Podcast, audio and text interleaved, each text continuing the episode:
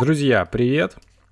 Привет, привет. Сегодня 63-й эпизод. У микрофона Тимур Зарудный, в гостях э, психотерапевт Игорь Любачевский и редактор Митя Моровов-Шейнер. Редактор, Митя? Нет, я, я, блин, диз... у меня я, какая-то... Я, дизай... я скорее дизайнер. Я обычно представляю, что я художник и дизайнер. У меня какая-то дурацкая привычка. Я э, представляю, когда человека, я начинаю потом сразу переспрашивать. Э, так, а я имя правильно назвал, а ударение там, а ты точный редактор. Э, непрофессиональненько.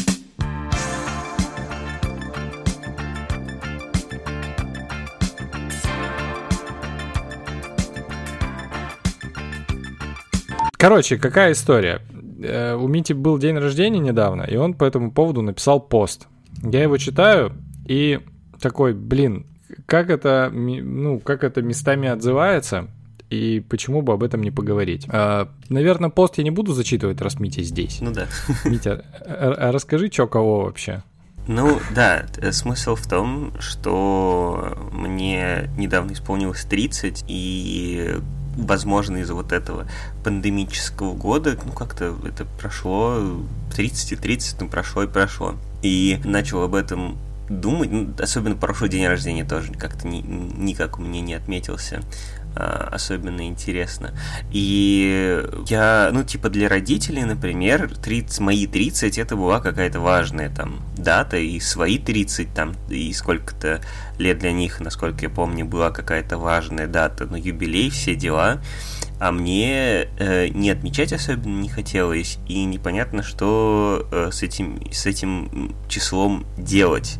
То есть вот как-то, э, когда мне, например, было 23 мне прям было важно, и когда мне было 25, мне прям было важно вот эти все числа.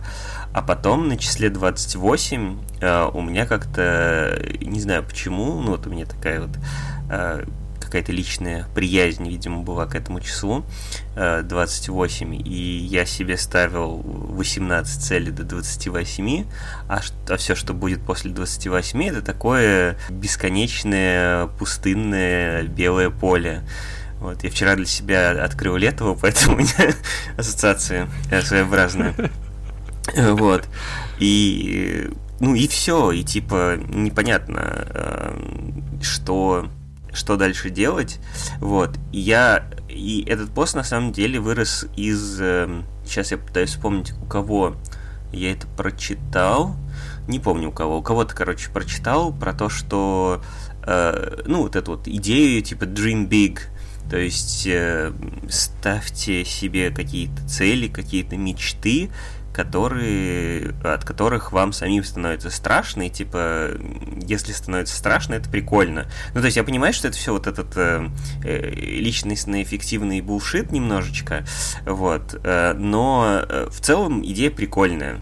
Ну, то есть, если не ставить его в главу угла. Э, ну, действительно, если уж э, какие-то такие штуки ставить, то, ну, а вдруг внезапно и придешь к этой цели, от которой тебе сначала такой, о, блин, меня никогда не опубликуют в, на этом фотосообществе, там, на сайте этого фотосообщества. Вот мне недавно опубликовали фотосообществе, которое я смотрел, там, не знаю, много лет смотрел, такого, ну, это какая-то заоблачная вышина. Сейчас так хоп, и вроде бы работает. Вот. И я начал э, думать эти мечты, пробовать э, их сформулировать, и оказалось, что у меня их нет. Ну, я прям, мне прям очень сильно напрячься пришлось, потому что э, вот я такой, ну, окей, от чего бы мне э, что бы мне с одной стороны хотелось, и с другой стороны было бы как-то вот так вот не по себе. И нет типа такого. Э, все, все, все мечты, которые у меня есть, это либо э, какие-то вещи, ну типа там проигрыватель цилиндров, вот это, это прикольная штука, я не знаю, как бы, ну, для нее там много всего тоже нужно приобрести и получить. Вот в целом было бы прикольно, если бы она у меня была, или там э, научиться писать музыку, но типа научиться писать музыку, это, не, это прикольно тоже, но это не та штука, от которой страшно, потому что я знаю, что для этого надо делать. То есть тут прям есть план, и я как бы могу туда пойти. Вот, и то есть вот каких-то таких мечт, которые бы сильно меня впечатляли, я что-то особенно не нашел. Вот, ну вот это вот был как раз э, тот, э, то, то, что у меня было связано с этим постом. Прикольно. Мне, мне недавно сказали, что слово «прикольно» — это очень неприкольно, это вообще слово «паразит», потому что а, непонятно, какую именно оценку оно дает. Это как э, вот что-то вроде того. Я тебе Я на это... Сейчас, извини, быстренько тоже ага. ремарку по поводу «прикольно». Э, от того, что ты говоришь «прикольно», сразу можно сказать, что тебе за 30 потому что, а, как я недавно узнал, молодежь, ну, типа, мне просто пришла модель, которой там 20, кажется, потом еще увидел тоже у людей, и, короче, 18-20-летние говорят приколдес приколдесно. Вот. Incredible, как из этого. Да, да, да. Вот. Интересно, конечно, да. Господи, какие это... мы старые, а? Бля. Как мы можем а. говорить о том, когда-то вы были с такими же? Сейчас сидим и рассуждаем, как пердуны, о том, как говорят другие. Ну. Я вот откликнусь, откликнусь на то, что говорит э, Митя. Митя, да. Митя, ага. Меня Игорь зовут, привет. А для, те, для, те, для тех, кто не в курсе, мы сейчас а. находимся в разных городах. Откликнусь, потому что когда я слушал там про пост, да, и про переживания, которые... Я прям погрузился в какое-то такое астральное состояние, потому что когда ты осматриваешь свою жизнь, ну вот кругозором вот этим, да, там 30-летним, правда становится такая какая-то огромная, ну не яма, наверное, да, а какое-то такое ощущение э, очень большого пространства. Потому что когда ты жил там 18 лет, да, ты жил короткими целями. Ну, то есть там типа вот уйду и будет хорошо, вот поем и будет прекрасно, вот пересплю и будет чудесно. А тут ты живешь, живешь и уже устал жить, думаешь, твою мать, еще же жить. Я прям сижу в астрале, потому что мне еще же жить. Я думаю, что вот если откликаться там про онтологический аспект, ну там, почему э, эти переживания могут быть именно такими, я не знаю, кто из ребят сказал это, или кто из людей, которых я слушал, сказал, но они сказали, что люди настолько долго стали жить, что у них заканчиваются цели. Ну что раньше, как бы, если ты там как бы вышел, отучился, родился, женился, ну как бы есть какой-то такой репродуктивный план или план такой социально-индустриальный, который ты выполняя, короче, ну можешь спокойно окукливаться и помирать. Вот. Э, ну, типа, ты, ты как член общества, как ячейка, да, там, вы отработала свое, и, в общем-то, потом ты превращаешься в очень быстро там в дедушку или в бабушку, которые там что-то ходят, что-то орут, и все. Никакого социального функционирования они за собой не несут, ну, типа. Ну, и в некоторых первобытных племенах, правда, пожилые люди в основном находятся на периферии. Если, конечно, они не являются, например, там, членами какого-то духовенства или ну, совета старейшин, например. Там даже в первобытных племенах к смерти относятся специфически, то есть как, как к отработанному материалу. То есть там никакого оплакивания нет, да, и там ты родился, поработал и умер, ну, молодец. И э, если онтологически рассматривать, то я поддержу, наверное, это такой взгляд, что к какому-то возрасту те цели, которые ты, ну, вернее, те ожидания от своей жизни, которые ты ожидал, но они в какой-то момент э, наталкиваются на то, что действительно какие-то вещи приемлемые, там, физические, материальные, там, эмоциональные, там, как сексуальные, социальные, они как будто уже знакомы. И мне кажется, это хорошо отражает кризис, который потом разовьется где-то к 40 годам, да, там кризис среднего возраста, мы о нем, я думаю, поговорим сегодня тоже. Потому что я думаю, что это начальная капля для переоценки ценностей. А еще, ну, то есть если не, брать не антологию, да, как процесс развития человека, а, ну, какой-то процесс обнаружения человека в человеке, то, мне кажется, к 30 годам люди вдруг обнаруживают, что их внутреннее «я», то есть, ну, их переживание самого себя, оно очень сильно меняется за счет того, что он начинает какие-то вещи из воспитания переоценивать. Ну, типа, мама говорила там, так не делай, а я такой, блин, а другие делают почему там мама говорила, например, да, ну, если там примитивно совсем говорить, ну, там возникает вот это вот углубление какое-то, восприятие себя, и мне кажется, за счет этого появляется внутренняя растерянность, потому что вот когда клиенты приходят, там, 30-летние, особенно там парни, девчонки, они как раз вот этими переживаниями экзистенциальными, да, там тоже модно говорить, экзистенциальный bullshit, как говорят, да, ну, то есть вот эти переживания настоящие такие, связанные со, со смыслением своего процесса э, там жизни, да, они вот как раз выпячиваются именно в этом возрасте, потому что, ну, блин, люди вдруг обнаружили, что они у себя либо не очень знакомы себе, либо какие-то вещи про себя, а, а, ну, типа, уже настолько сильно изъезжены, что кажется скучным жизнь. Ну, типа, там, ты все попробовал, да, ну, если так совсем просто, да, ты все попробовал, типа, и что дальше? И что дальше жить с этим, что ли? И вот это вот ощущение какой-то неполноты, ощущение себя, оно тоже, мне кажется, вот про отсутствие цели, потому что эта пауза, она в этот момент может возникнуть. Тимур тоже в астрал попал, пока я рассказывал. Да, я просто я к себе обращаюсь и понимаю, что у меня только в этом году э, мне получилось себя расшевелить и как это сформулировать какие-то мечты, которые прям воспринимаются не как задача, которая там, вот надо там к концу года там вот это, вот это сделать, а прям ты такая история типа из серии, блин, я наконец понял вообще, зачем мне получать права, я потому что хочу купить э, фургон, переделать его в дом на колесах и ездить, и типа такой, и это очень эмоционально хорошо воспринимается, потому что просто получить права там такой, ну, не получу, и, и что, вот. И последние три, там, четыре, может быть, даже больше лет у меня не было таких вот именно мечтаний, а задачи, которые я себе упорно рисовал и продолжал рисовать на год, там, на месяц, там, какие-то, чтобы какие-то отметки были, они, э, в общем-то, никаких эмоций не вызывали. Ну, то есть я такой, достиг, ну, класс, там, не достиг, ну, в общем-то и ладно. Как-то это вот так было, и в какой-то момент я вообще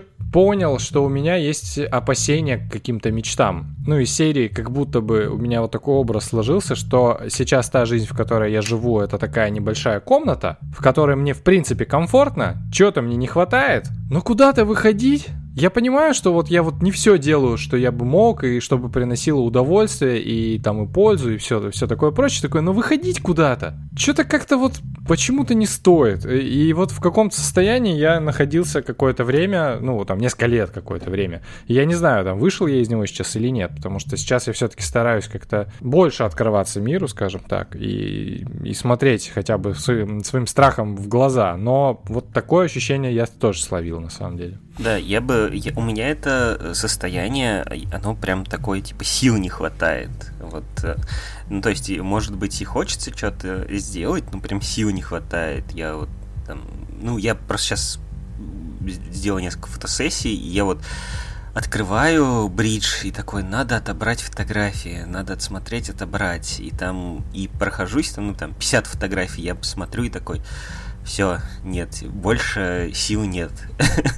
Я поэтому пишу, что там, типа, ребята, полтора месяца где-то я буду все делать, не ждите э, быстро. Да, вот, вот это, это ощущение, что...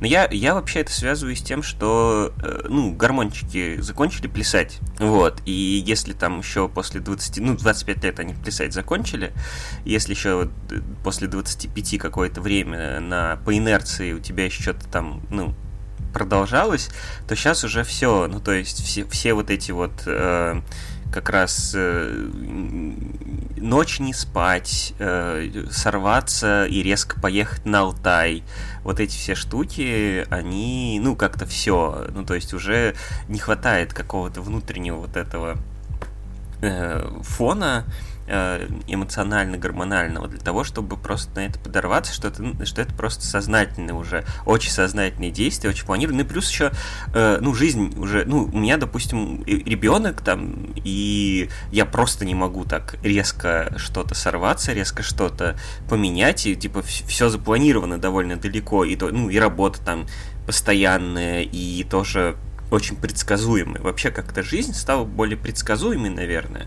Вот. И это тоже э, влияет на, на восприятие всего. Я да. физически, физически ну, могу сделать то, что, то, о чем ты говоришь, сорваться. Но а, когда жена предлагает что-то такое сделать, я такой, сейчас «Э, подожди, дай мне время, я найду причину, чтобы этого не делать. Ну, такой.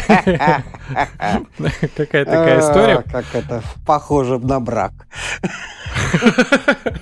Ну, нет, это, это не... Я даже думаю не сколько про, про брак, сколько про дискомфорт вот какой-то новизны. Она, она ну, становится в какой-то Я думаю, что здесь, да, здесь такая вот получается разбежка между двумя очень схожими состояниями. Первое, да, про предсказуемость, там Митя говорит, да, и ты там, Тимур, поддерживаешь. Ну, и я думаю, что это не столько... Ну, и про гормоны, да, в том числе, но мне кажется, это про реальную такую э, очень ясную, стабильную жизнь, который, ну, который ты вроде как шел. И э, первое, это, наверное, про обнаружение себя в этой жизни, что, оказывается, можно никуда не бежать что можно быть более внимательным там к своим, ну не знаю, там к своему ритму. Например, оказывается, я как бы не знаток, например, там рыбалки, охоты, да, и вообще я как бы далек от этого. И, и я не вписываюсь в круг настоящих мужиков, ну, блин, пожалуй, я просто похожу там на танцы, например. То есть вот это вот обнаружение ритма, с одной стороны, это вот это вот про один полюс, да, а второй,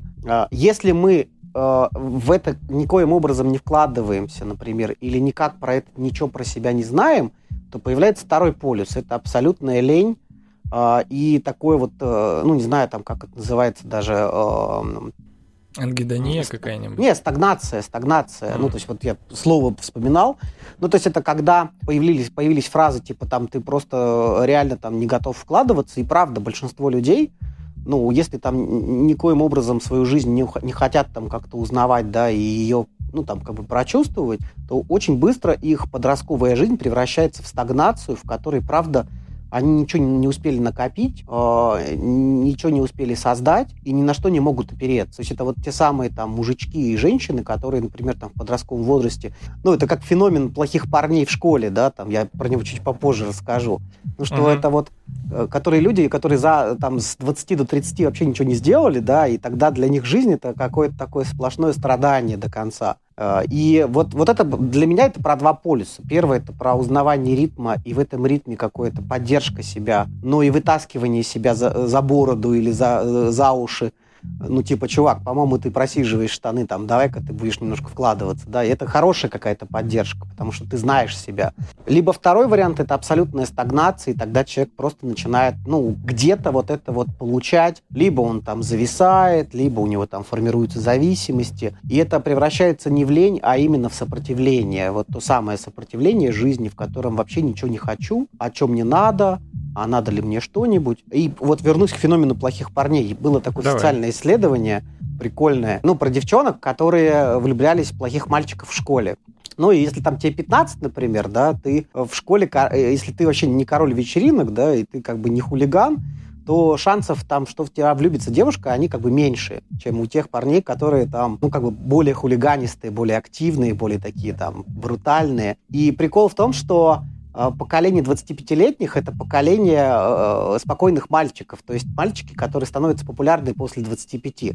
Ну, то есть которые там учились, которые там что-то хотели, которые получили права на вождение там пикапа, которые там, например, там умеют копить, да, то есть которые тепло одеваются, которые там могут высыпаться. То есть они в какой-то момент вот, ну, среди женщин, это социальное исследование, да, там, становятся более популярны, что люди, которые, ну, как бы хулиганистые, они за счет вот этого вот, э, ну, какого-то невклада в свою жизнь постепенно-постепенно э, теряли популярность. И после 25 они, ну, как бы э, очень быстро теряют, ну, как бы жизненный вот этот вот какой-то, не знаю, там, запал, что ли. Угу. Так что грустные люди в основном интеллектуальные.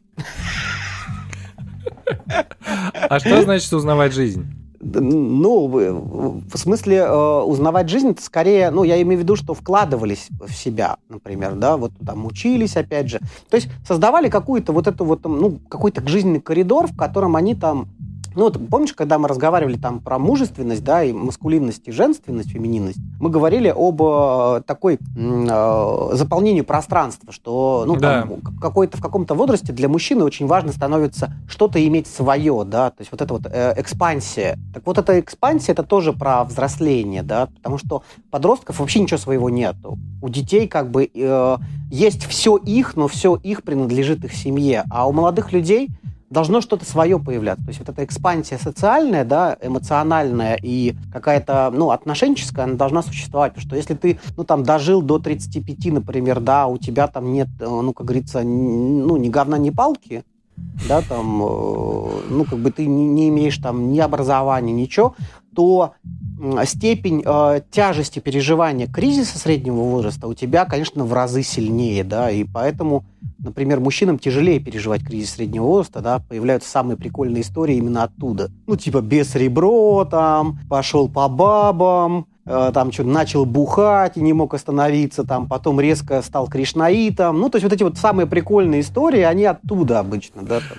А мужчинам сложнее, потому что это, э, в смысле, мир еще маскулинный, и Я думаю, да, это потому что мир да? патриархальный, да, и современные да. исследования, но если там вернуться к этой теме, да, они доказывают, что патриархальность мира э, на женщин возлагает огромное количество риска развития депрессивных состояний, да, потому что женщины должны вроде как быть более эмоциональны, там им предназначено, типа, да, и не только гормонами, ну и типа жизнью, да, мужики тупее, женщины эмоциональнее, да, а мужчинам вроде как, э, ну, необходимо что-то иметь, да, и это такой вот, в том числе не только, ну, какой-то взрослый навык, да, сколько а, предполагаемый в воспитании навык, да, если ты ничего не имеешь, ну там ты все, короче. Хотя я, я считаю, что для взрослых людей, в общем, экспансия это совершенно нормальный способ э, ну, какого-то ну, взрослого взросления, если можно тавтологию использовать. Да? Это человек, который начинает что-то иметь, наверное, он более устойчив к кризисам, там, к стрессам, ко всем вот этим штукам. Ну да.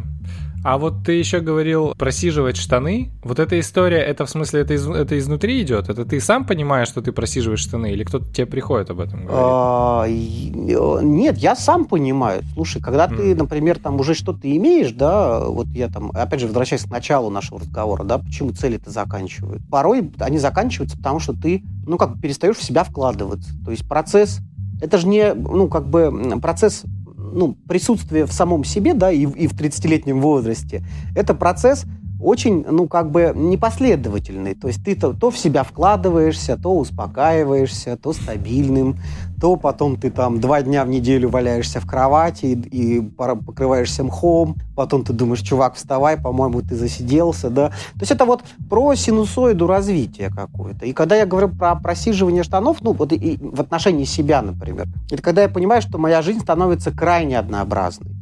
Ну, то есть mm-hmm. она вот однообразна настолько, что в ней, э, в ней как будто бы эта монотония, она сжирает меня, и я вообще не замечаю жизни в принципе. То есть я вроде живу, да, монотонно какие-то вещи делаю, там, например, вожу ребенка в сад, там, кормлю у себя, там, или там что-то покупаю, пишу там жене, там, что купить, например, да, там, э, или там покупаю сам, заезжаю. Ну, то есть вот эта монотония типичная. И потом я обнаружу, что я вообще не живу. И вот, наверное, вот это вот про обнаружение вот этого ощущения, что ты вроде физически-то ты как бы существуешь в реальности, а эмоционально вообще, ну, как бы ты голодаешь. То есть нет впечатлений, нет контакта с самим собой, нет контакта с миром. Вот. Есть даже прикольный такой эксперимент, опять же, социальный, да, а, со скрипкой Страдивари в метро. Да, но это, конечно, подстава для да, людей, да, да. Потому, я, я потому помню, что ага. как бы они знали, куда шли. Ну, то есть, если ребята не знают, я э, расскажу, да, что да, конечно, ага. эксперимент, по-моему, проходил в одном из э, метро Нью-Йорка. Там чувак играл крутые вещи на скрипке, настоящие скрипки с Радивари, которых, в общем-то, не так много по миру осталось. И э, проверяли, на, ну, насколько люди способны вот от этой монотонии а, выключиться и включиться в какое-то прослушивание, ну, вот просто отдаться вот этому вот моменту здесь и сейчас, да. И оказалось, очень мало людей способны на это. Ну, что все в основном как бы вот в этой монотонии, ну, погружены. Ну, и я думаю, что это совершенно адекватный эксперимент, он как бы достаточно реальный. Вот. Да. вот просиживание станов это вот как раз про это, про отсутствие себя в моменте. Да, я, я вот как раз недавно на, на, на, нашел себя, поймал у себя эту штуку, понял, откуда она взялась, и, слава богу, из нее выбрался.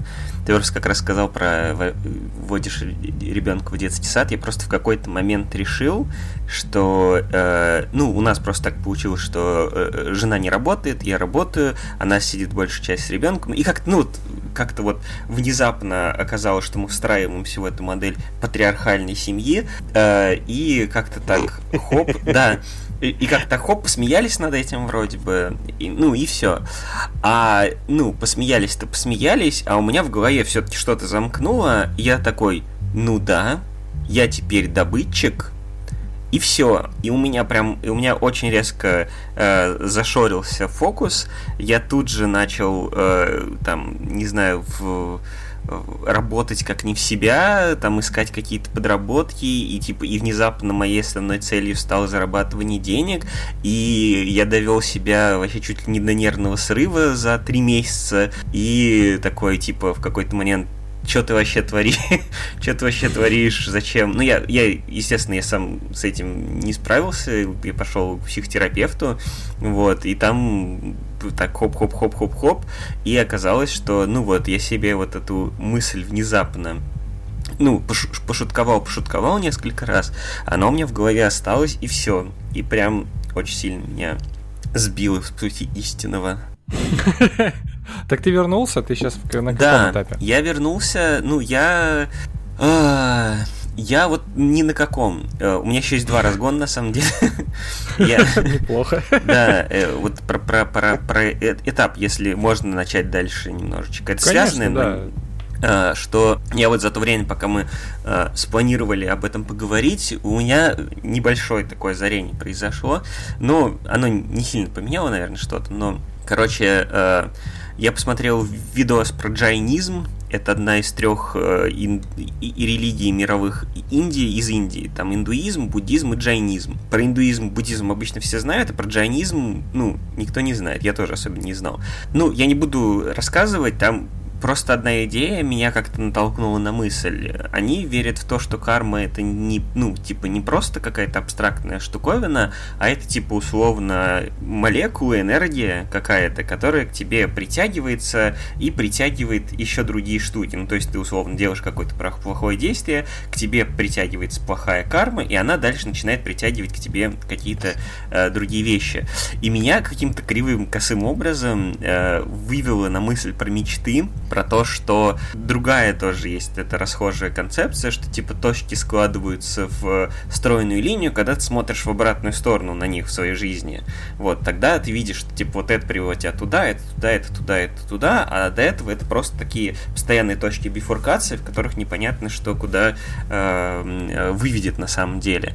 Вот, и у меня просто тут такой чпокнуло, я такой, а, ну так, ну, чего я переживаю по поводу того, что я не понимаю, что я сейчас делаю, ну, и, и я же, типа, могу примерно представить, куда это меня может привести, и, типа, я представил, ну, как бы, и представляю, куда это может меня привести, это в смысле, я представляю себя, условно, через 10 лет, ну, потому что я же знаю, что было 10 лет назад, я знаю, какие события, какие мои, мои решения привели меня в ту точку, в которой я нахожусь сейчас, и, соответственно, еще через 10 лет я тоже могу примерно представить, каким событиям и каким достижениям, условно, меня могут привести те вещи, которые, ну, которые такие очень рутинные, которые я делаю сейчас. И это меня как-то так успокоило, что типа точки складываются в ту же самую линию, но просто в обратную сторону. Ну, то есть я их так вот примерно закидываю вперед, и вот они во что-то действительно складываются, и и в целом, ну, меня устраивает тот результат, который они потенциально могут принести.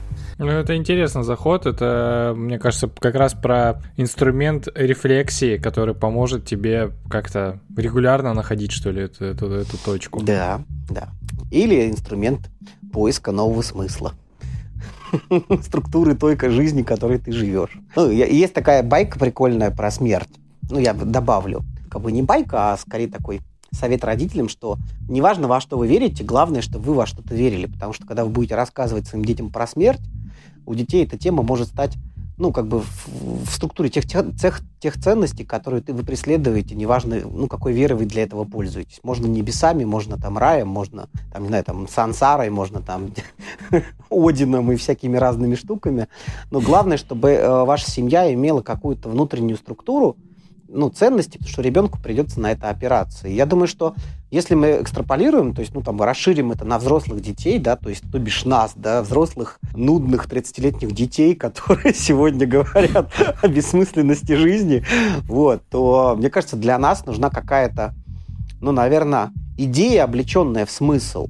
Потому что, ну, как бы, когда ты ее в какой-то момент теряешь, или ты ее не приобрел, ну, наверное, это очень страшно, потому что, ну, как бы жить бессмысленно, ну, как бы, ну, очень страшно, ну, как, просто страшно. И есть такой у нас прекрасный там э, психотерапевт, его зовут Леонтьев, по-моему, то ли Дмитрий, то ли Александр, э, сын другого Леонтьева, который там дал отечественной психологии прекрасную теорию деятельности, по которой мы все живем.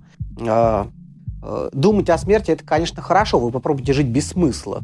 Да, и вот э, если говорить там про структуру, ну, опять же, где мы можем черпать эти смыслы? Ну, я думаю, что мы можем черпать их везде. Главное, чтобы эти места были у каждого человека свои. Ну, например, там у кого-то это семья, у кого-то это там э, мечты, у кого-то это, ну, не знаю, там его профессия, да, там он там себя находит в этом. И э, это не попытки там найти там какие-то спасительные ниточки, да, которые поддержат там твое существование. Мне кажется, это то, во что ты растешь, в принципе. И главное, чтобы эти места, точки там или ресурсы, называйте как хотите, главное, чтобы они были.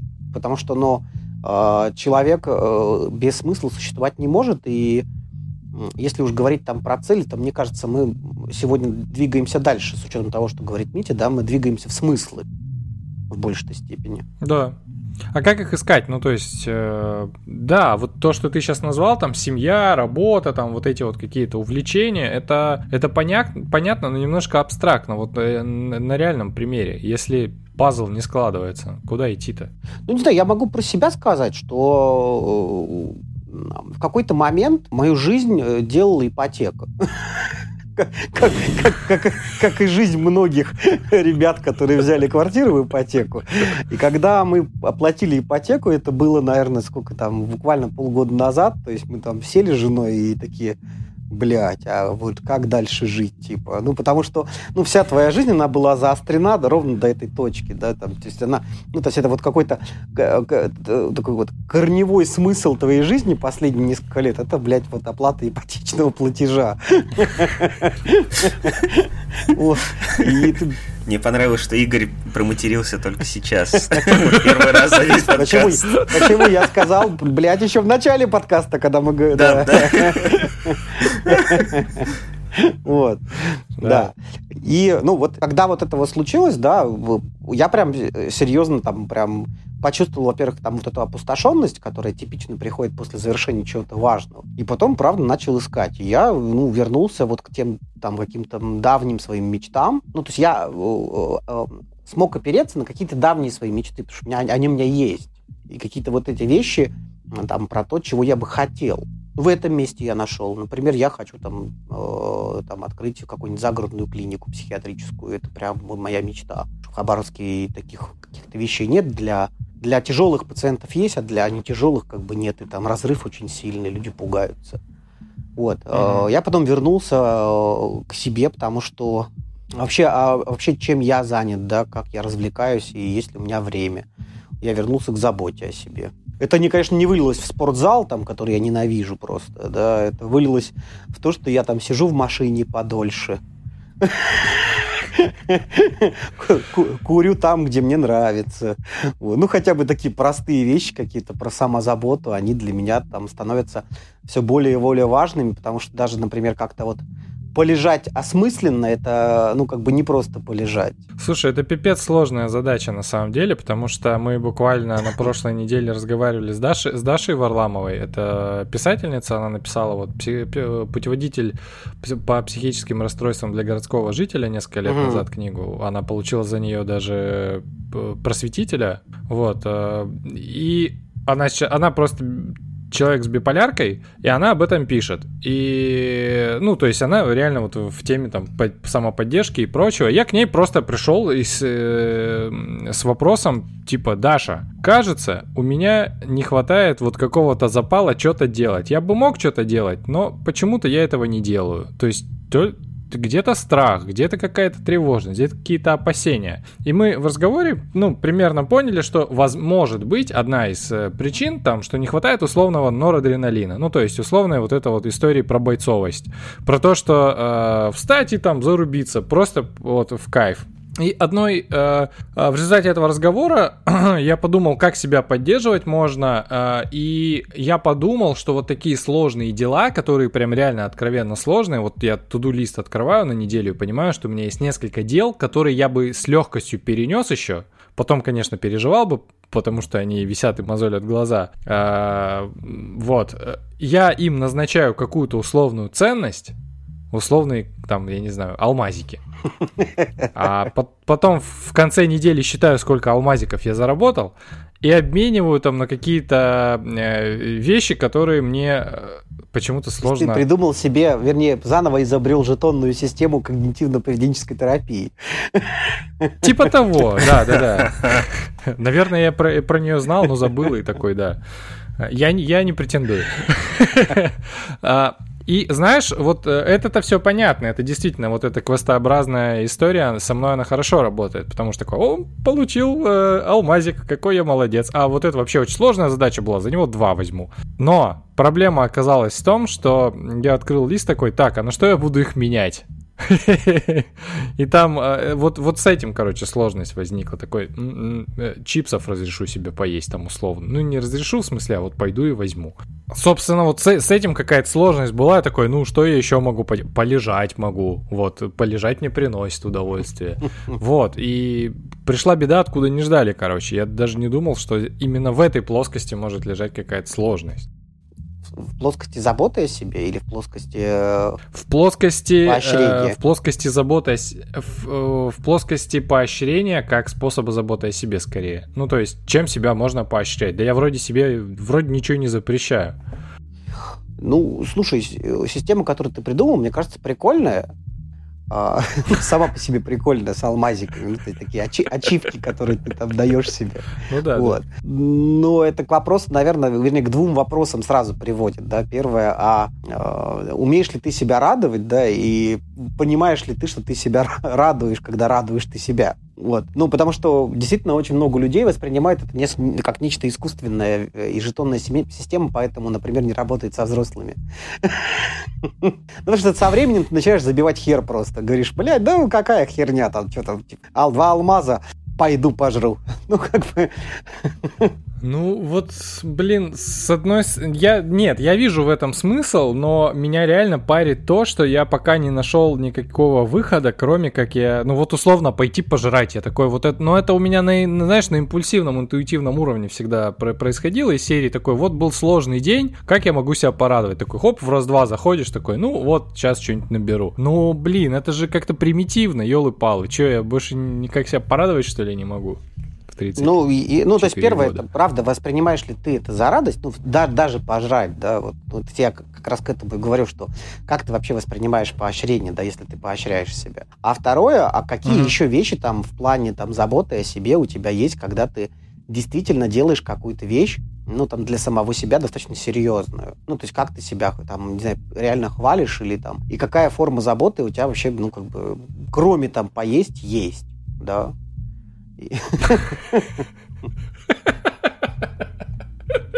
Не знаю, там, в, возишь ли ты себя куда-то, да, потому что, э, например, вот с едой у 30-летних э, большая беда, потому что люди, которые получают деньги, и это я по своей семье сужу, правда, потому что мы тут обнаружили, что мы вообще не цивилизованная семья, то есть мы ходим, жрем и все.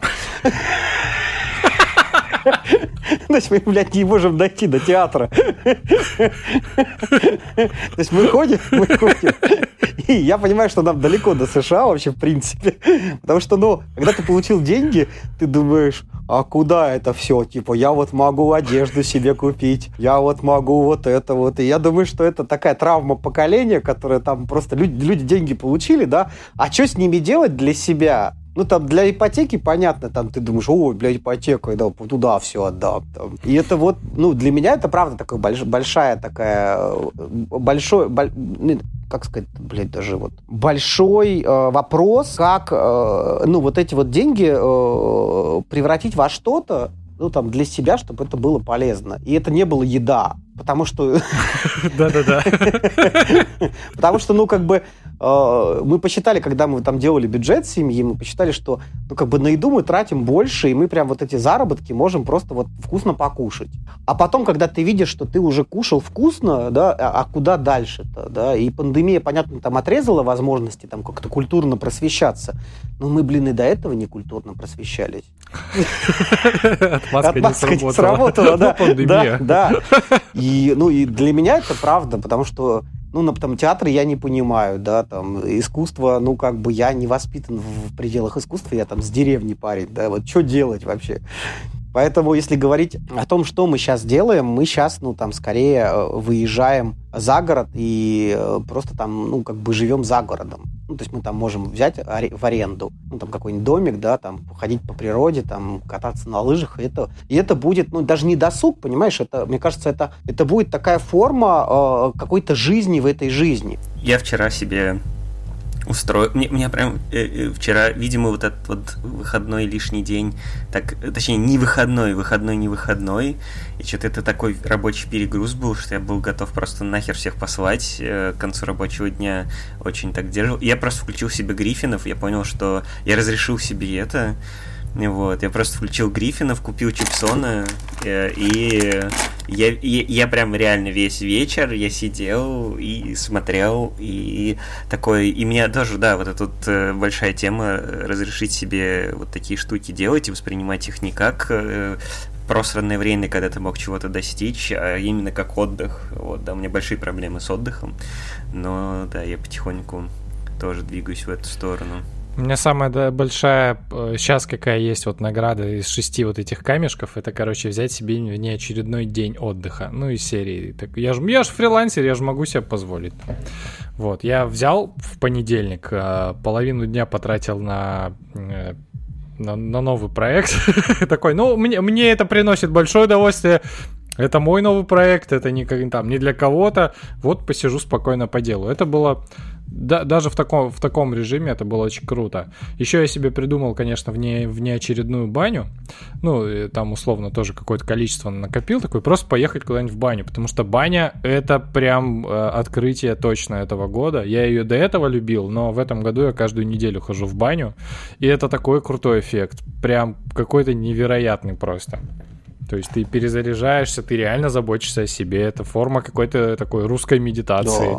Да, Ты такой, о, вообще прям. А, знаете, в чем прикол? Я вот сейчас сижу и думаю, я хочу добавить к заботе о себе еще такую какую-то вещь, которая для меня стала супер очевидной, когда мне стало 33, возраст, мать его, Христа. А, к вопросу о религии. Вот. В чем прикол? Я понял, что я не знаю, как живут взрослые. Ну, то есть э, в моих... Стой, стой, стой, стой, стой. Я хочу зачитать эту шутку. Это просто... Э, это тема, которая я реально... Мне мысль приходит. А вы тоже думаете, что есть какие-то другие настоящие да, да, да, да, да, да. Вот в чем прикол. Да, и это, ну, это вообще не про инфантильность. Это э, меня догнала эта история, когда там, по-моему, на каком-то из интервью мы разговаривали о том, почему люди так сильно заебались жить после Нового года. Хотя буквально январь. Вот. И, ну, то есть я, я понял, что многие ребята, многие люди, и я среди них, то есть я прям в этой когорте огромного количества людей, миллионов там средних, средневозрастных ребят, а, которые которые видели своих родителей, когда нам было по 10, и мы думали, ебаный стыд, они же такие скучные. Вот. То есть они что-то там ходят, что-то жрут, там с работы приходят, лежат на диване. Да. И... Лежат, вот это вот, приходят и лежат. Да, и да, типа... да. И теперь я стал таким человеком, который приходит и лежит. Я когда диван, у нас диван в гостиной, э, он, блядь, он не складывается, потому что когда мы сложили, было вообще неудобно, потому что ты приходишь и реально ложишься. Когда он, когда, он, когда он для сидения вообще неудобная вещь, ты просто думаешь, что-то не хватает, а ложишься, думаешь, вот оно. То есть мы видели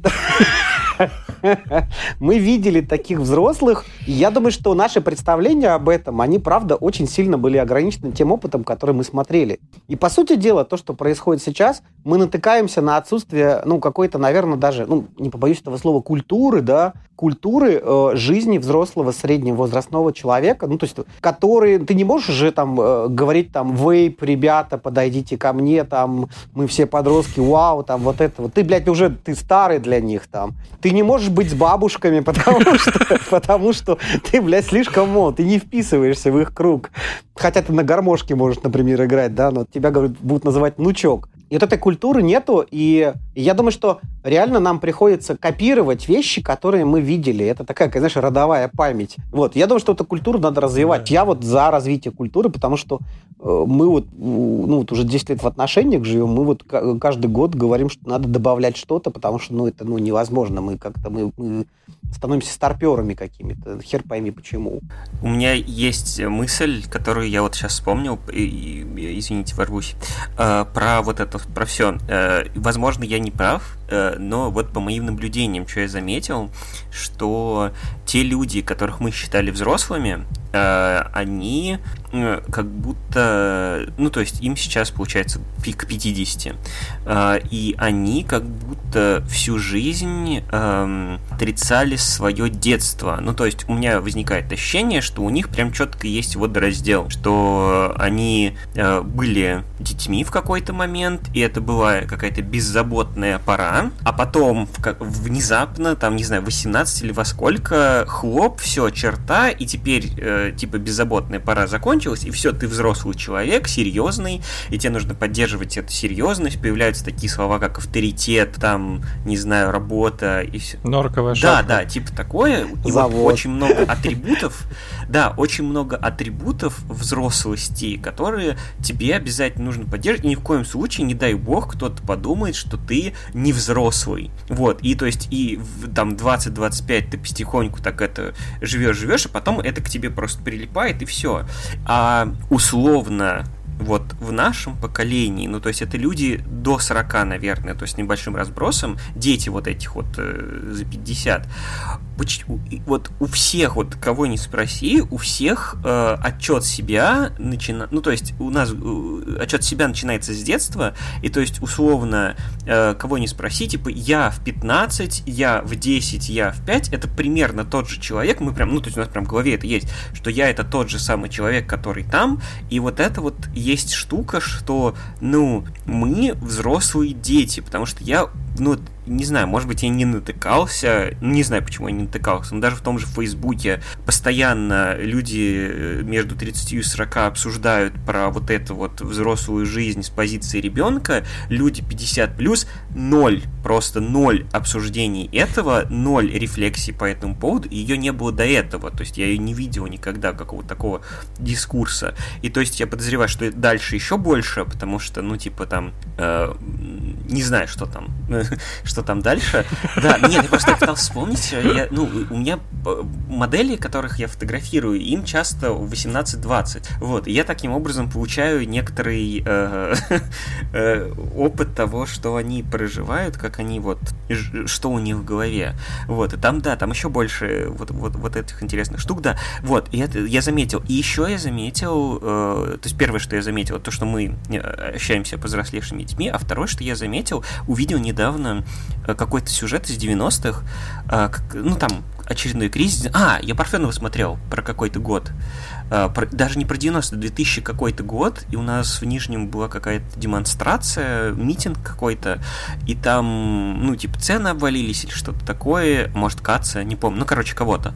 И э, женщина такая, вот, я уже на пенсии, типа, а как я там буду там кого-то поддерживать, и как, и чем мне за квартиру-то платить, я уже там пенсионер, и я смотрю на нее, ей, ну, 50, ну, вот, около того, ну, то есть она, ну, прям молод, ну, зрелая, ну, я не скажу молодая, но прям такая просто зрелая женщина. И э, у нас э, в подъезде такая же есть женщина. То есть подъезд, там сидят бабки, естественно, как это, и к ним прибилась стайку женщина, которая, ну, не бабка, ну, то, ну, то есть она не выглядит как бабка, но она очень Прибилась старается... Мимик...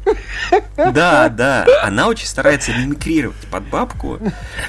Я просто такой... Зач... Ну, э, и зачем? Ну, то есть, я понимаю, зачем на самом деле. То есть, я понимаю, что у нее в голове есть вот этот жизненный путь, который, видимо, после там 50 после выхода на пенсию ты автоматически становишься бабкой.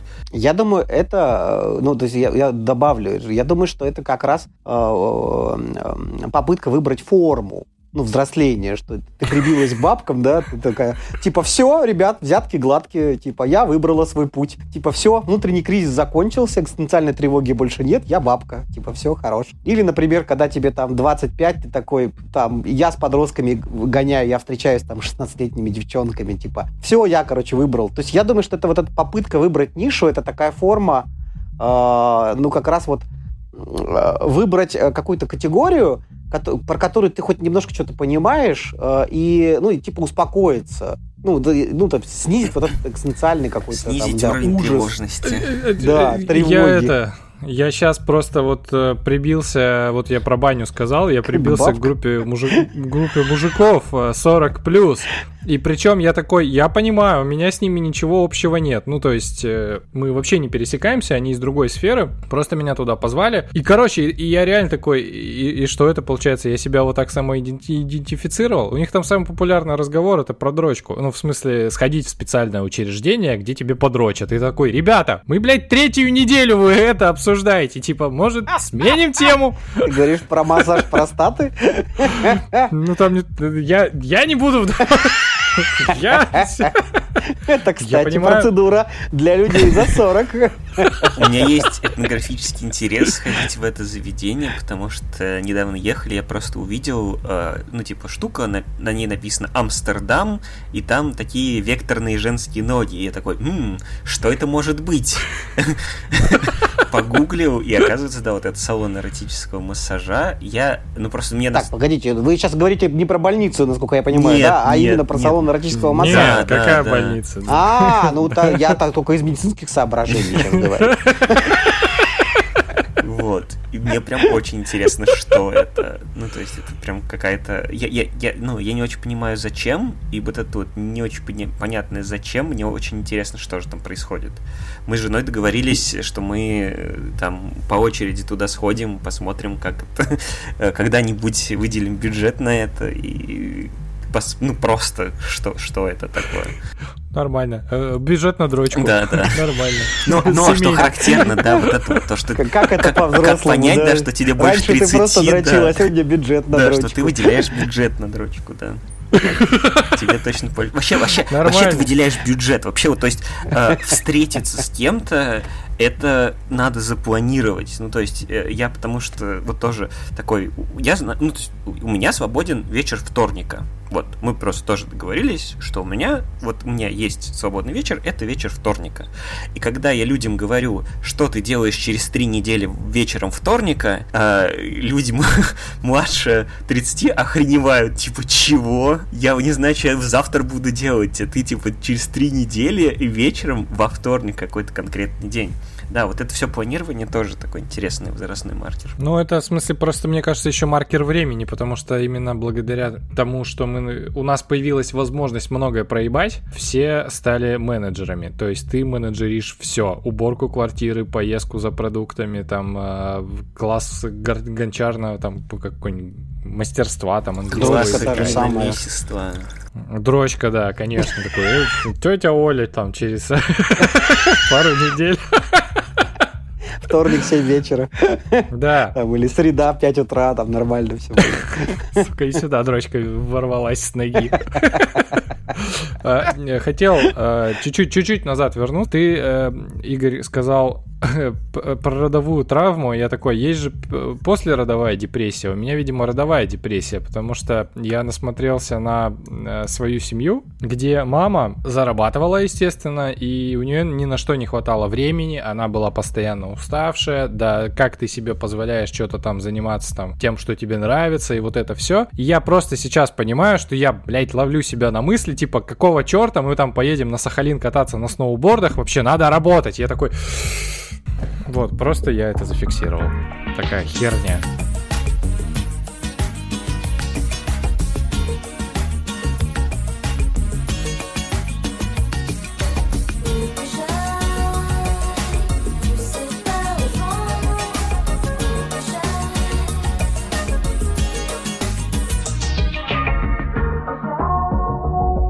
А, Мить, ты говорил, у тебя еще какой-то разгон был? Да, у меня есть еще один разгон э, про чувствительность. Э, Давай. Тоже, наверное, с возрастом, не с возрастом. Вот. Фишка, короче, в том, что я... Э, почему еще вчера я смотрел именно Гриффинов? Потому что я понял, что я не могу ничего смотреть. То есть, э, ну там, комедия положений вообще нет. Какие-то серьезные страдательные фильмы тоже нет, потому что я начинаю слишком сильно переживать. Э, я, ну, как бы, поскольку у меня был традиционный вот этот вот, э, ну, российское мужское воспитание, то эмоции это, естественно, где-то в жопе, и никаких проявлений эмоций нельзя. И тут э, я, мы с женой начали это все обсуждать, она меня начала прокачивать в этом смысле, и я прокачался, не знаю, наверное, я подозреваю, что я прокачался до такой степени, что я начинаю прям реально очень сильно переживать. Я пытался смотреть вот этот ход королевы, просто я выключал, ну, то есть я, я смотрю две минуты, понимаю, что там дальше будет какая-то немного напряженная сцена, там, ну, просто, что, как, что главной героине будет немного не по себе. Я такой, нет, все, я, короче, я не могу это больше смотреть. Пытался посмотреть тоже Call Me By Your Name вот вчера, и буквально вот там первые две минуты, когда э, герой Тимати Шаломе знакомится с героем, забыл, как зовут актера, вот этого. Арми Хаммер. Да, вот, вот только-только они должны познакомиться, такой, о нет, это слишком переживательно, я, я не могу, я лучше посмотрю Гриффинов, там как бы все знакомо, все понятно, там гэги, туалетный юмор, э, и это все вот. И прям, короче, вот почему-то, почему-то вот это вот э, какая-то гипер чувствительность э, к таким штукам. И я еще у кого-то это тоже читал, что у кого-то такая же проблема началась. Вот. Но я, я еще пока не разобрался до конца, какого фига это происходит. Это, конечно, бесит, но, но да. Есть такая штука, называется эмоциональная лобильность. Если бы сейчас в нашей компании был психиатр, он сказал, что, ребят, вы стареете, это мозг ваш стареет, поэтому вы становитесь сентиментальны и плачете над всякой херней. Ну, хотя я поддерживаю, правда. Но я я здесь, ну, вот э, добавлю к этому, потому что мы говорили там больше о социальных факторах, да, и там о факторах там взросления и обнаружения вот этой пустоты, ну, типа вот правил взросления, типа как правильно взрослеть, да, чтобы быть в соответствии там с той компанией или там с тем с тем срезом гендерным, в котором ты находишься. А, если психологически, то мне кажется, что ну, действительно а, ты начинаешь какие-то вещи а, переосмысливать. Ну, это, знаете, как там прочитанная книга в, там, в 20 лет, да, и в 30 лет совершенно разные книги. И, э, ну, я замечаю по себе, я думаю, что здесь влияние не только моей профессии, там, типа, поскольку мы э, там работаем и встречаемся со своими там психотерапевтами, ходим на группы и так далее. Я думаю, что ты просто э, постепенно становишься действительно каким-то, ну, более чутким, более эмпатичным и более таким, ну, глубоким, что ли. Вот. Э, и я думаю, что это явление, правда, вот именно углубления там своего «я». И если говорить про психологический аспект вот, нашей сегодняшней темы, да, я думаю, что возвращаясь там к отсутствию смысла и отсутствию там себя в себе, это как раз проблема того, что ты как луковичка э, был э, взрослел, ну такой на, на себя одевал пиджачки, ну типа как правильно надо жить, да, там вот правильно вот здесь вот так жить, там мама говорила как правильно. И со временем эта луковичка начинает стареть, и эти вот эти вот э, шелушха, а, она начинает отпадать потихоньку, да, там, ну, у стареющего лука так бывает, если вы не, не садовод, а я садовод. Вот. Для меня это вот, если говорить про антологию развития именно личности, да, то есть там меня, тебя, там тебя, это как раз а, попытка э, среди всей этой шелухи обнаружить себя, ну, конкретно себя, а кто я среди этого всего, да, вот среди всех этих идентификаций, среди всех этих установок, этих интроектов, которые в меня вложили люди, там, общество и так далее. Я думаю, что как раз вот к 30 годам если мы говорим о психотерапии, начинается два процесса. Первый – это окончательная сепарация от родителей, то есть ты обнаруживаешь, что э, эти люди испортили тебе жизнь. И часть запросов на психотерапию это про обиды на родителей. Ну, правда. То есть это бы... Да, это я... вот истинная сеп- сепарация, да. И э, через эту сепарацию ты обнаруживаешь ну, настоящего себя, а ну там какие чувства ты испытываешь. Много разговаривают там о границах, да, в этом периоде. Много говорят там о своих чувствах, о том, там, как себя чувствуют, где себя чувствуют. Вот часть нашего эфира про заботу о себе было тоже. Я думаю, что это вот все про это. А вторая часть это обнаружение ну, настоящего себя, обычно в 30 лет начинаются поиски там разных видов идентификации. И мне кажется, если возвращаться к этой теме, то эта тема, э, насколько мы способны углублять представление о самих себе. Ну там, а на что я еще способен? А где еще я? А в этом ли настоящий я? Возникают там вопросы к профессии, например, ну и так далее. Да, я прям э, вот буквально э, на днях разговаривал с мамой по этому поводу, что вот я типа месяц назад у меня закончился этот, э, этот этап обиды и начался этап принятия. Вот, тоже, да, очень интересное ощущение, что... Я, я тоже думал, что это никогда не закончится, но нет, как-то вот что-то, что-то, видимо, там дошло, и такой, ну, да, понятно. Просто вот это вот так вот. А если я? Или, ну, то есть, если на самом деле вот это вот я, которая не а, создана никакими там внешними интроектами там и прочим налетом. То есть, по сути дела, мы просто же как ну, это же все откуда-то.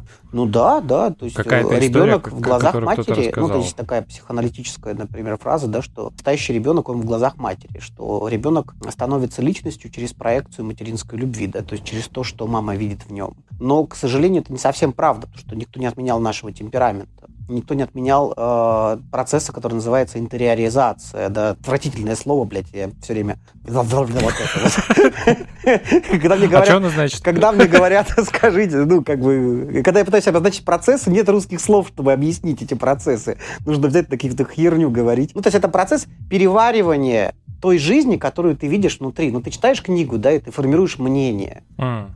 И это мнение обусловлено твоим сознанием, да, и твое сознание — это вещь, которая, ну, над которой бьются нейробиологи мира, да, потому что твое сознание — это не твое восприятие, это не твое внимание, это не мама в твоих глазах, да, которая говорит, блядь, сынок, мастер был мудаком, а Маргарита шалавой, там, типа, вот так, например, да вот, ну и, и, и так далее, да. То есть это, это вот э, некая часть, э, ну, фактически сродни там волшебству, да, и если мы когда-нибудь будем говорить о, о сознании, я там расскажу прикольную книгу про это, но я, я в конце про нее скажу.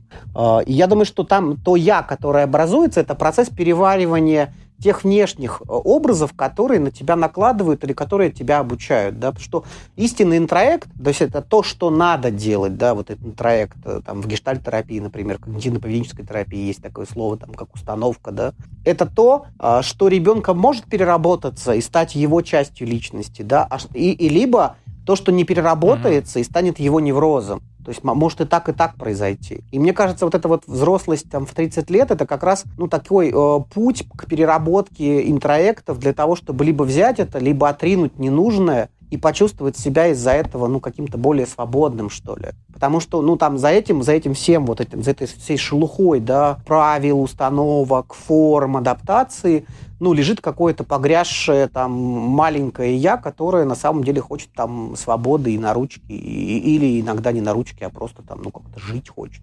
Есть прикольное даже упражнение, я прям произны... сейчас его обозначу, мне кажется, это будет там как дополнительная Давай. практика. Э, для того, чтобы прикоснуться к этому, ну хотя бы вот просто так попробовать, да, э, можно просто провести такое маленькое упражнение у себя дома, там сидя с самим собой, например, э, и повспоминать вещи, которые вам говорили родители о вас, о мире и о разных вещах. Ну, то есть это будут называемые установки, да, такие проговариваемые. И повспоминать вещи, которые не говорили, но вы их все время чувствовали. Ну, например, там, бедные люди – это отстой. Там, или э, быть, э, ну, там, не знаю, медлительным – это дерьмово. Да?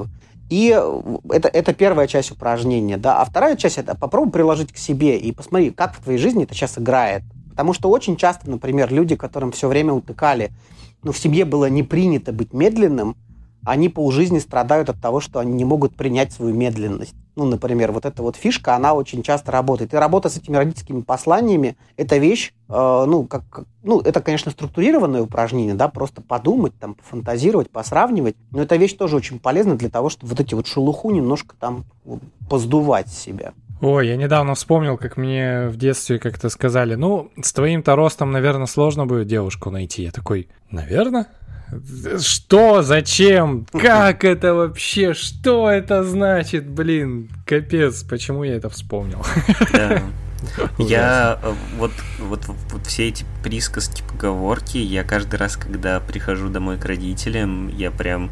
Вот такая вот у меня реакция, когда это происходит, потому что, ну, мы стараемся, ну, ну, во-первых, э, понимаем, что это с женой, что это какая-то фигня, стараемся вообще ничего такого особенного не говорить, э, особенно в отношении ребенка, и там при, привозишь его к родителям, и вот, и, а у них прям вся речь вот из этого, вот из этих всех э, каких-то поговорок, приговорок, там, тык-дык-тык-дык, и прям, о что-нибудь привозит еще потом, и приходится объяснять, что это значит, и что типа вот бабушка сказала так, потому что она не знает, что э, это может сделать такие, вызвать такие ощущения.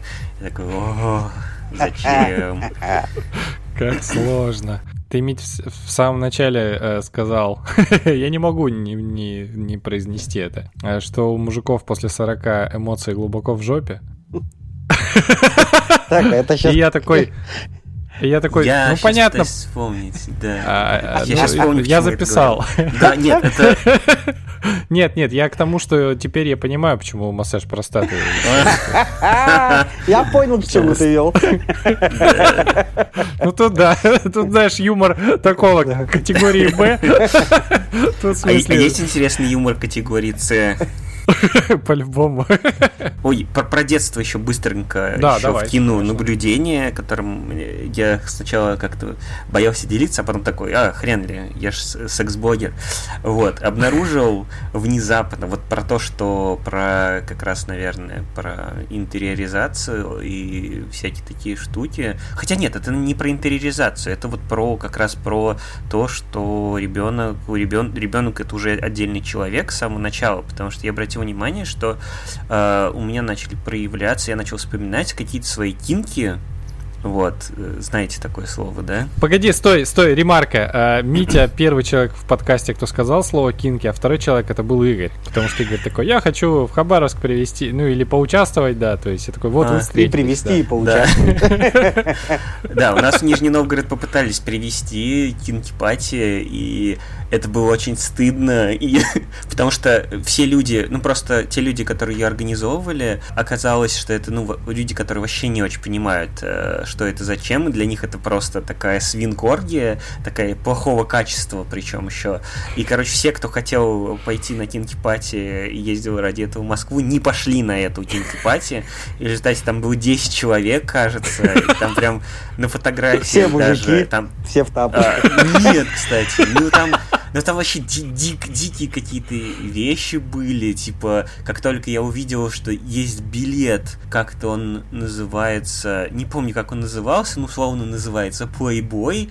И типа, если вы пришли без партнерши и хотите купить билет Playboy, то мы предоставим вам, типа, двоих девочек, которые будут с вами ходить. Я такой, чего вообще, ребята? Вообще, вообще читали, не знаю, а, а, что такое кинки и о чем это. Ну и, короче, короче, да, э, я обратил внимание про то, что всякие такие, то, что я сейчас уже осознал, что это действительно какие-то вот мои кинки, то, что, то, что у меня вызывает какие-то такие приятные сексуальные переживания, что прям в детстве, в детстве, типа там, ну вот я вот вспомню, кажется, лет пять, Uh, мне было, что у меня это вызывало, вот такие эти штуки вызывали какие-то странные эмоции, и мне становилось немножко стыдно. Вот я помню вот это ощущение, что я, когда залипал на какую-то вот эту штуку, что мне просто, у меня вызывало эта эмоция, мне становилось стыдно, и все. И я об этом, естественно, не думал, естественно, тогда как,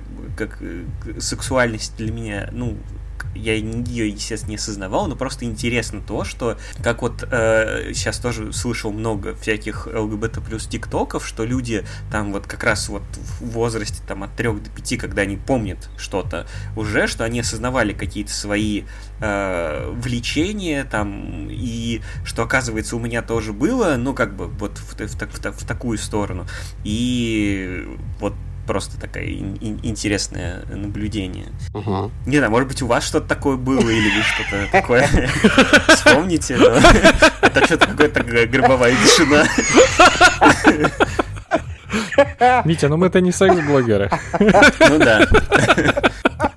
Но это было очень мило, когда тишина такая повисла, ты такой, так, я, похоже, не слишком, слишком откровенно сказал.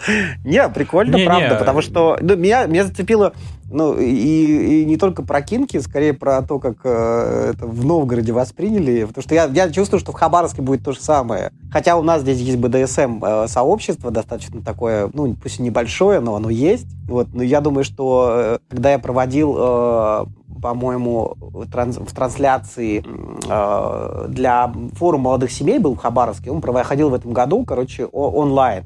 И все было в трансляции. Я там приезжал в студию там, молодежного центра, и там вот все время там два часа какие-то вещи проводил, разговаривал.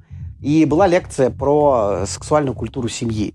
Всегда были куча вопросов, куча вопросов. Там вот трансляция идет, там, блядь, вопросы пишут, пишут, пишут ребята. И, и много, там, 500 семей, 500, блядь, семей. Идет лекция по сексуальной культуре. Я говорю, там, член, вагина, там, трахаться и все такое. Хоть бы, блядь, один вопрос. Хоть бы, блядь, один вопрос. Ну, задайте, э, задайте что-нибудь вообще. Вот э, ни одного вопроса, вообще ни одного. Я думаю, что, ну, когда люди там э, говорят про секс, я думаю, культура настолько на, ну, на небольшом уровне, что это вот прям выносить очень сложно. И когда люди говорят там что-то... Ну, в этом есть какой-то осо- особенный шарм, мне кажется, потому что можно ходить, говорить про секс и пугать людей.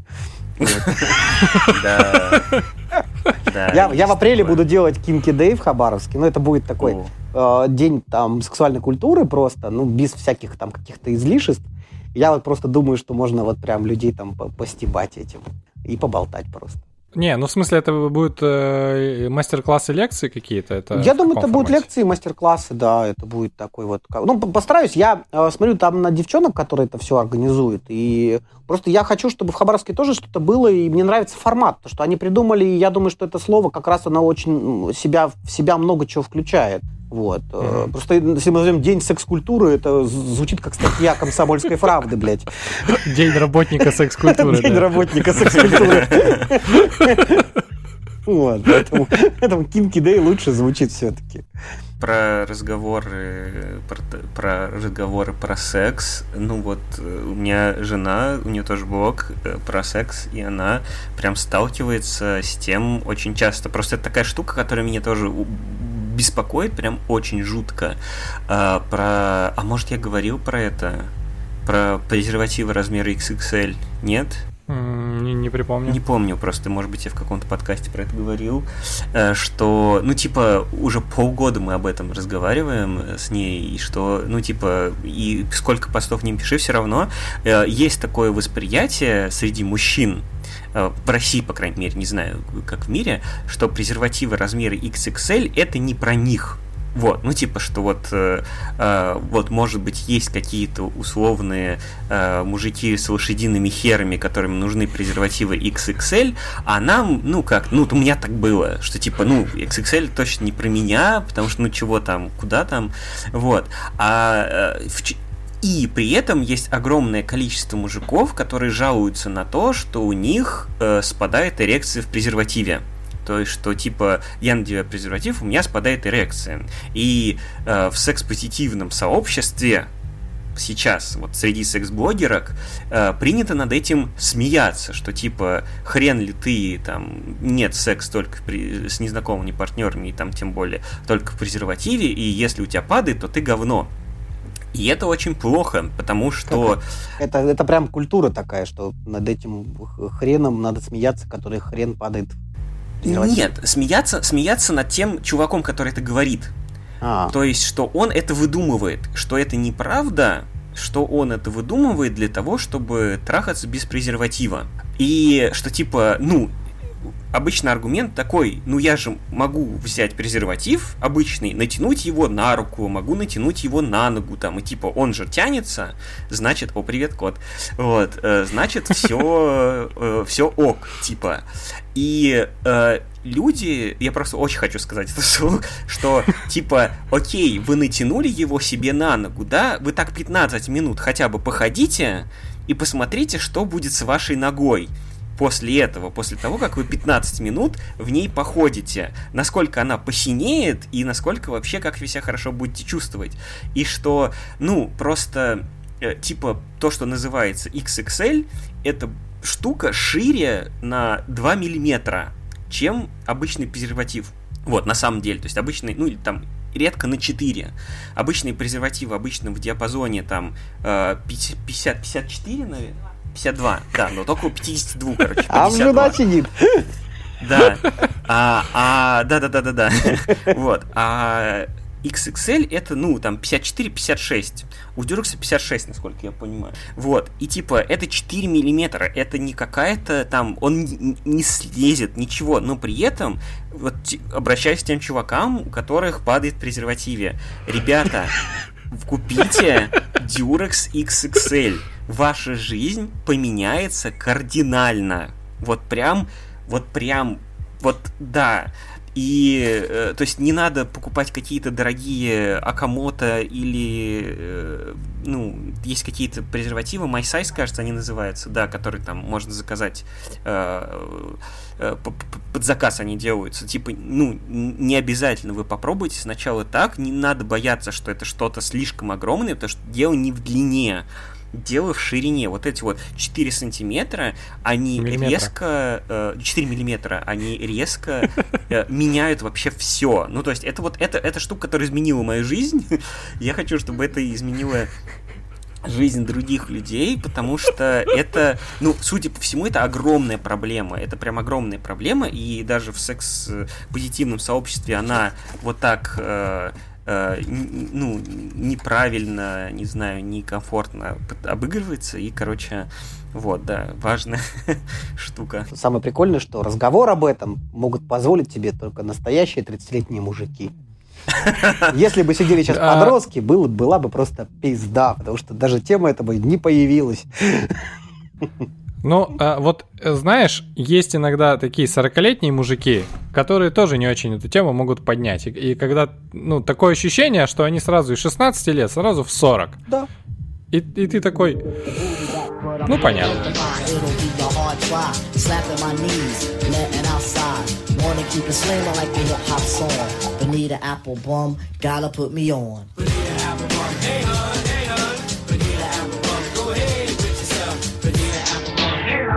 Ну что ж, давайте от манифеста к, э, поси, против посиневших э, членов э, в презервативе, да, не его размера. Подведем к завершению. Что делать, чтобы пережить грядущий кризис? Потому что мы 30-летние мужики, а там скоро 40, и там, видимо, грядущий кризис. Вот как в него войти с меньшими потерями? Он же будет, да? То есть э, от него же никак никуда не деться. Никак, Тимур, прости. Не знаю, как перевести. Даже если ты суперосознанный чувак, ничего, ты все равно в него попадешь. Ну, как а бы можно осознанность XXL просто? На 4 миллиметра больше. Надеть вот так вот, да, и такой, я в домике. Чтобы, да, не посинеть.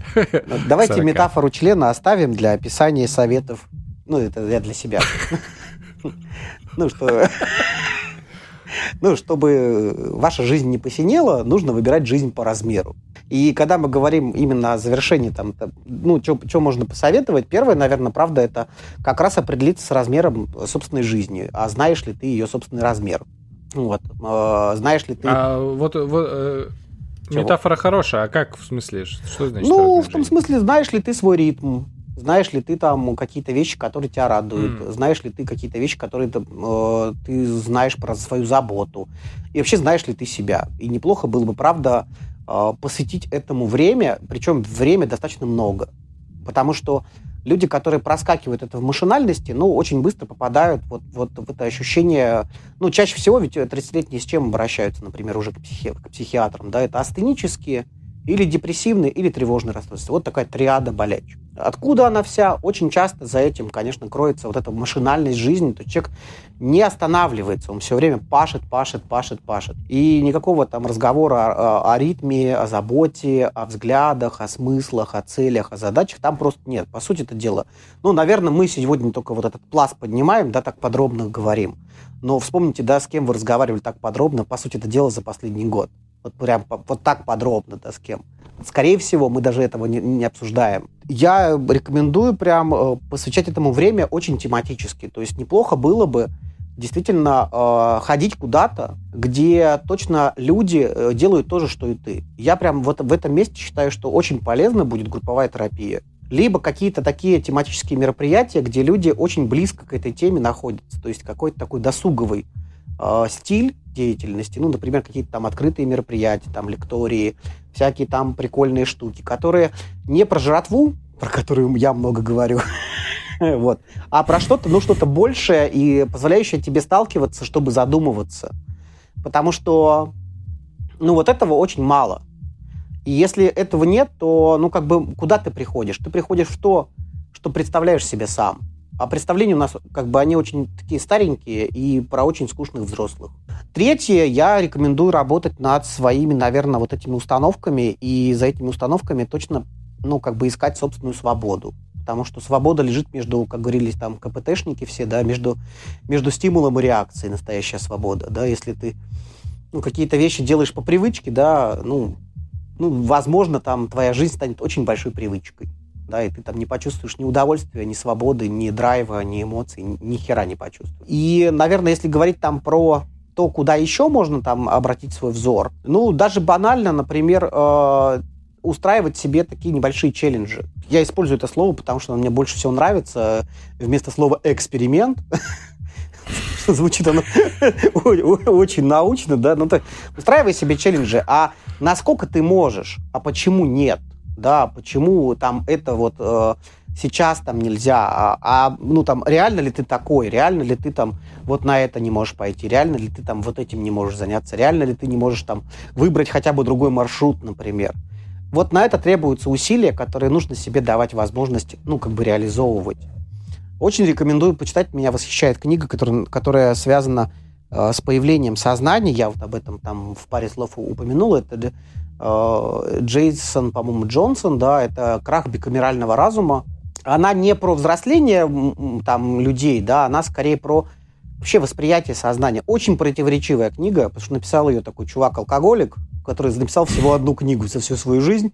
И она стала таким трендом в 70-е, и я думаю, что многие э, там сейчас нейробиологи к этому часто обращаются, просто э, для того, чтобы, ну, почитать.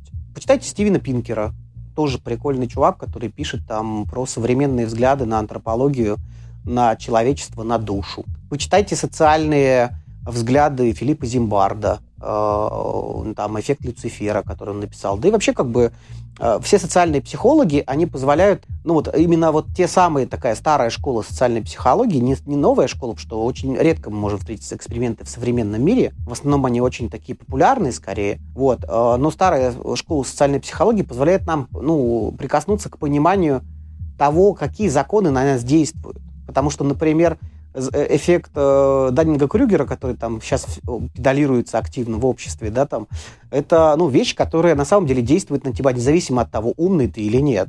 И, возможно, в этом тоже будет что-то новое для тебя. Ты там увидишь какую-то часть себя, которую ты там не встречал, например. Ты думаешь, что ты принимаешь решение сам, чувак, а оказывается, это, ты, это не ты. И сознание с тобой играет. Вот. Лекции Черниговской тоже, она нейробиолог, и она там рассказывает прикольные лекции, лекции про мозг, и это тоже там какая-то часть, ну, такая часть взгляда на биологию человека, которая там может быть интересна. Ну и просто, наверное, какая-то вещь, связанная с литературой, художественной, я рекомендую, наверное, а, всех современных авторов э, и современную драматургию, потому что она почти вся сплошь и рядом основана на современных трендах восприятия человеческих отношений. Я думаю, что вот эта драматургия, там, современные спектакли и современная проза, ну, почти вся, на самом деле, потому что это же веха времени, и я думаю, что вот это понимание того, что не ты один в этом живешь, да, будет прикольно тебе. Вот. Да. А, ты классно зашел сразу в блок рекомендаций. Я не услышал, что-то проскочило у меня. Есть связь? Игорь. А, а, да, все, есть. Все, да, да, да, ты там подвисал чуть-чуть. А, да, классно, э, классные советы. Я их, конечно, переслушаю и отдельно выпишу ссылками, чтобы, ну, тоже найду почитать что-нибудь новое. Митя. Да, у меня рекомендации специфические. Во-первых, ну да, я, во-первых, есть классная статья, которую я нашел а, Артема, боюсь неправильно произнести фамилию Мазур... Мазурчака, наверное. он пишет в блоге о том, как ставить планы на жизнь, и там вот как раз эта идея э, ретроспекции, что мы представляем себя в 90-е и начинаем отматывать назад, она у меня тоже вызвала очень много переживаний, вот, поэтому я не стал до конца, пока что не могу ее пока до конца раскрутить и исследовать, но э, статья большая, интересная, хорошая, вот, э, поэтому, да, рекомендую ее почитать. Следующая, еще вторая рекомендация, э, такое э, мини-открытие, «Как я подсадил жену на оперу» называется, вот, да, я сам недавно начал слушать оперу, и потом еще вот так получилось, что мы вместе посмотрели оперу, она называется «Эхнатон», это опера Филиппа Глаза, то есть это тоже современная опера, э, постанов, в постановке Метрополитен опера, э, Мед. Вот, она скоро, кажется, или будет онлайн или... Да, кстати, 23 февраля, кажется, там заново ее премьера. Вот, ну, это уже будет outdated, ну ладно. Вот, ну, короче, можно ее найти в интернете, посмотреть. Э, фишка в чем? Немного контекста, быстрый контекст. В том, что э, это опера, в которой ничего особенно не происходит. Там метафорически показывается правление э, Аминхотепа, который потом взял э, имя себе Эхнатон. Аминхотеп IV, кажется, он. Вот. И он, типа, придумал первую в мире монотеистическую религию, что он э, сказал, что хватит вот этих всех разных богов, есть один бог, это солнце, и вот, типа, все. И, э, ну и вот, и то есть там это все просто метафорически показывается, там нет прям такого действия, там больше надо смотреть на костюмы, декорации, просто на то, как все красиво происходит, и современная музыка минималист, минималистская Филиппа Гласса, но она приятная минималистская музыка, то есть у Гласса я его долго не расслушивал, потому что мне казалось, что это сложно, и там почему-то мне так казалось, но на самом деле он очень простой, понятный композитор, он много написал саундтреков, там знаменитый вот это, я боюсь неправильно... При... Да, вот эта вот штука. И эта опера, как, э, ну, оказалось, что это очень хорошая штука для того, чтобы въехать вообще Э, оперу, в то, что происходит там. Там немного текста. Тот текст, который есть, можно там субтитр найти, он на английском. Ну, то есть, в целом все понятно. То есть, там нет чего-то такого, что обычно боятся, что вот я пойду в оперу и будет ничего не понятно. Нет, там в целом все понятно. Надо просто смотреть на красивую картинку. И все, красивая музыка, красивая картинка, красивые костюмы, люди поют, что-то ходят, там жонглеры еще, это, то есть там это очень прикольная постановка. Вот, я рекомендую, если вы давно хотели разнообразить свою жизнь, к, вопросу, да, разнообразия жизни, театра и всем таком, и вкатиться в оперу, вот пожалуйста, попробуйте опера Эхнатон э, в постановке Метрополитен опера. Это пер... Э, рекомендация первой оперы за всю историю подкаста. Это круто. Я, ладно, я тогда тоже к удовольствием тогда сразу. Чтения много, посмотреть тоже есть что, пивко. Очень люблю эстонскую пахьялу. А если вы хотите вкатиться в современное пивоварение, то начните с нее. Это стоит, конечно, рублей 600, но за 0,3. Но это того стоит. Это такой выдержанный имперский стаут с добавлением овсянки, кленового сиропа и лесной голубики. Овсянка, овсянку добавляют, чтобы придать густоты. Все эти штуки это очень плотно. А кленовый сироп, лесная голубика это вот такие вот э, вкусовые дескрипторы, то есть это прям натуральные продукты. И получается такой тягучий сироп с дубом, табаком, шоколадом. То есть очень прям крутая история, если любите портвейны и что-то такое. Э, любите алкоголь, но не хотите слишком много, потому что мне все-таки пивная культура вот э, со стороны Октоберфеста не очень заходят. Ну, типа из серии большие кружки и такого. А вот по чуть-чуть э, и такого как чего-нибудь классного, это очень здорово. Ну что ж, спасибо большое. Спасибо. Это был крутой разговор, как да, всегда. Спасибо. Я почему-то мне казалось, что вы уже встречались. Нет, нет. мы познакомились. А вот встретились. Да, да. Очень классный разговор, и как э, Игорь пр- правильно заметил, блин, это один из тех э, разговоров, которые нужно говорить, но почему-то э, он, ну, не знаю, почему-то нет контекста. Почему он не происходит? Вот вы знаете, почему мы не говорим такие темы? Потому что подкаст. Потому нету. что... Потому что... Реклама! Ну, я думаю, что хорошо, что хорошо, что мы говорим. В любом случае. Спасибо, ребят. Да. Мне было очень да. приятно. Мы молодцы. Вот. И с наступающим да, праздником спасибо. вас. Красной армии, да. Все, спасибо большое. До скорых встреч. Эта картина Я был как художник, лепил из пластилина любовь Которую, как мне казалось, я выдумал сам И она получалась. Цвета те, которые мне не давались. Я взял их по сердцам, они там валялись. Как нет, не пылились, их просто не брали. Цвета едкой боли, любовной печали. Цвета цвета крови, бегущий по венам. Цвета цвета крови, бегущий по венам. Цвета цвета